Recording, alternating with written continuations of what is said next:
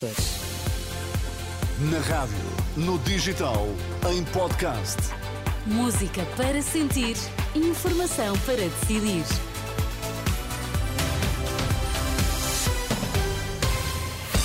Notícias às 5 na Renascença com Ana Rita, borda d'água para já os destaques. Olá, bom dia, Ana Rita. Bom dia. António Costa faz esta segunda-feira a sua nona e última mensagem de Natal como Primeiro-Ministro, um mês e meio após a sua demissão. 15 pessoas hospitalizadas devido a intoxicação em Sintra.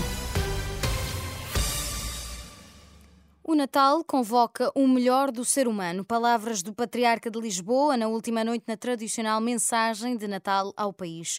Dom Rui Valério dirigiu-se aos que vivem esta quadra no aconchego da família, mas também aos que passam a trabalhar e lembrou ainda as guerras que alastram em várias frentes. Chegamos ao Natal com a amarga sensação de que o projeto de civilização, inaugurado pelo próprio nascimento de Jesus Cristo e maturado ao longo dos séculos, está a regredir.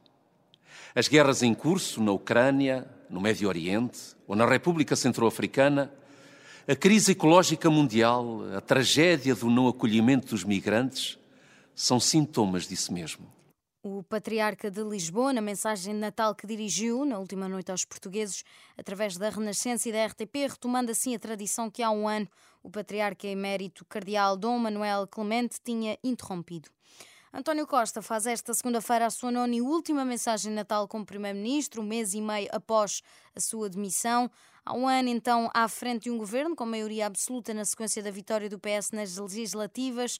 António Costa disse que havia razões para os portugueses terem confiança, apesar do cenário de incerteza internacional, numa referência à guerra na Ucrânia.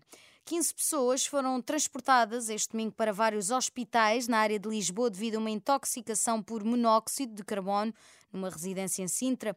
O Comando Nacional da Proteção Civil disse à agência Lusa que foi medida a saturação do ar atmosférico tendo-se detectado um elevado nível de monóxido de carbono na moradia.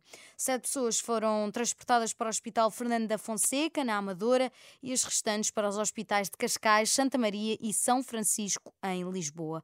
O alerta foi dado um pouco antes das nove da noite deste domingo. Cerca de 190 centros de saúde do país vão estar a funcionar esta segunda-feira, dia de Natal, em horário complementar para assegurar a resposta a situações não emergentes e diminuir a pressão nas urgências hospitalares.